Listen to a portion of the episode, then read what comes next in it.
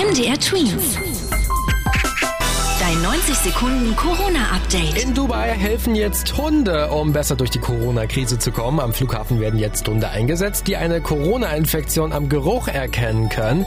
Hunde haben eine ganz empfindliche Nase und können bestimmte Krankheiten beim Menschen riechen. Seit einigen Monaten wird in verschiedenen Ländern getestet, wie gut das bei Covid-19 funktioniert. Und Dubai ist jetzt die erste Stadt, die mit ausgebildeten Hunden arbeitet.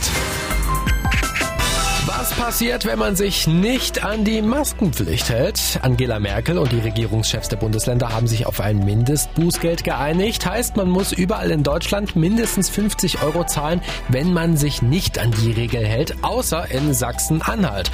Hier hat Ministerpräsident Rainer Haselhoff erklärt, dass er diese Regelung nicht umsetzen möchte.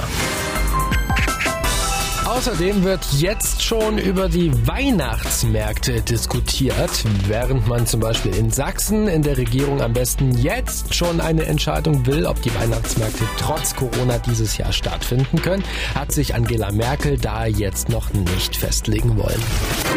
MDR Twins. Dein 90 Sekunden Corona-Update.